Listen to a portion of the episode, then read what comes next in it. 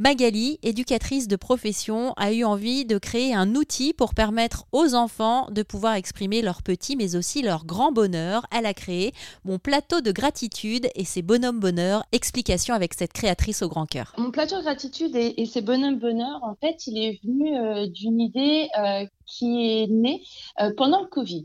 Euh, pendant cette période, moi, j'ai décidé de me former en psychologie positive et en pédagogie Montessori parce que je suis éducatrice spécialisée de formation et j'ai voulu euh, renforcer euh, mes connaissances sur d'autres pédagogies, sur d'autres façons de penser.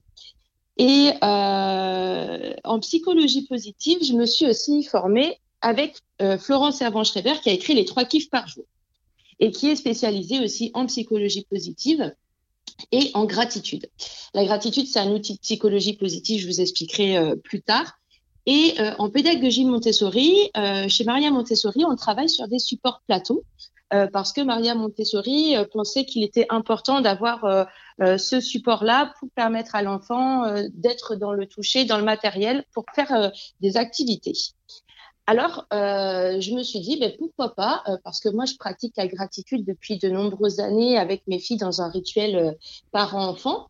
Et je me suis dit, ben, pourquoi les enfants qui n'ont pas la capacité d'écrire encore pourraient pas passer par un outil qui pourrait leur permettre de passer par la verbalisation et par la motricité? Vous avez toujours été euh, dans la gratitude ou c'est quelque chose, euh, euh, c'est une chose vers laquelle vous avez dû vous mettre en chemin à un moment de votre vie? Alors, je me suis mis en chemin à un moment de ma vie vers, vers ça. Avant, je n'y étais absolument pas. Moi, j'étais très terre à terre. Tout ce qui était autre que la médecine traditionnelle, ben, c'était quelque chose de compliqué. Dès que ça sortait un peu de l'ordinaire, pour moi, c'était aussi compliqué.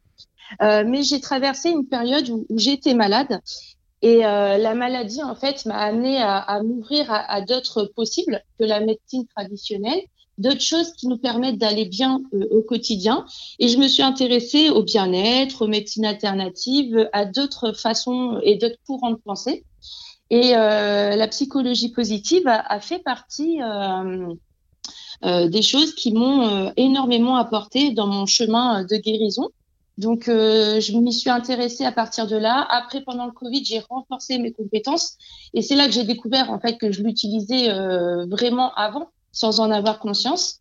Et, euh, et, voilà, ça a été un, cheminement, euh, euh, des, des, choses qui ont été aussi apprises, comprises. rien n'a été inné, en fait. C'est des choses que j'ai acquis progressivement.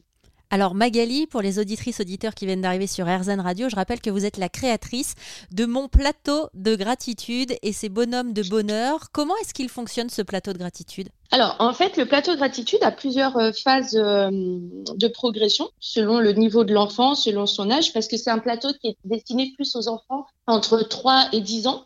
Après, comme ils peuvent passer par l'écriture, euh, ils ne sont pas obligés de l'utiliser, mais ils peuvent aussi passer par le plateau. Euh, et c'est ouvert aussi à tous les enfants euh, qui sont euh, atypiques, porteurs de handicap, les enfants qui sont atteints de dyslexie aussi, parce que la verbalisation, c'est plus simple que l'écriture. Le plateau, il, il s'utilise de façon très simple. En fait, c'est un outil qui va permettre de découvrir et d'exprimer sa gratitude au quotidien au travers de mouvements, de coordination et de verbalisation. Merci à Magali Prugnot, créatrice de mon plateau de gratitude et ses bonhommes de bonheur.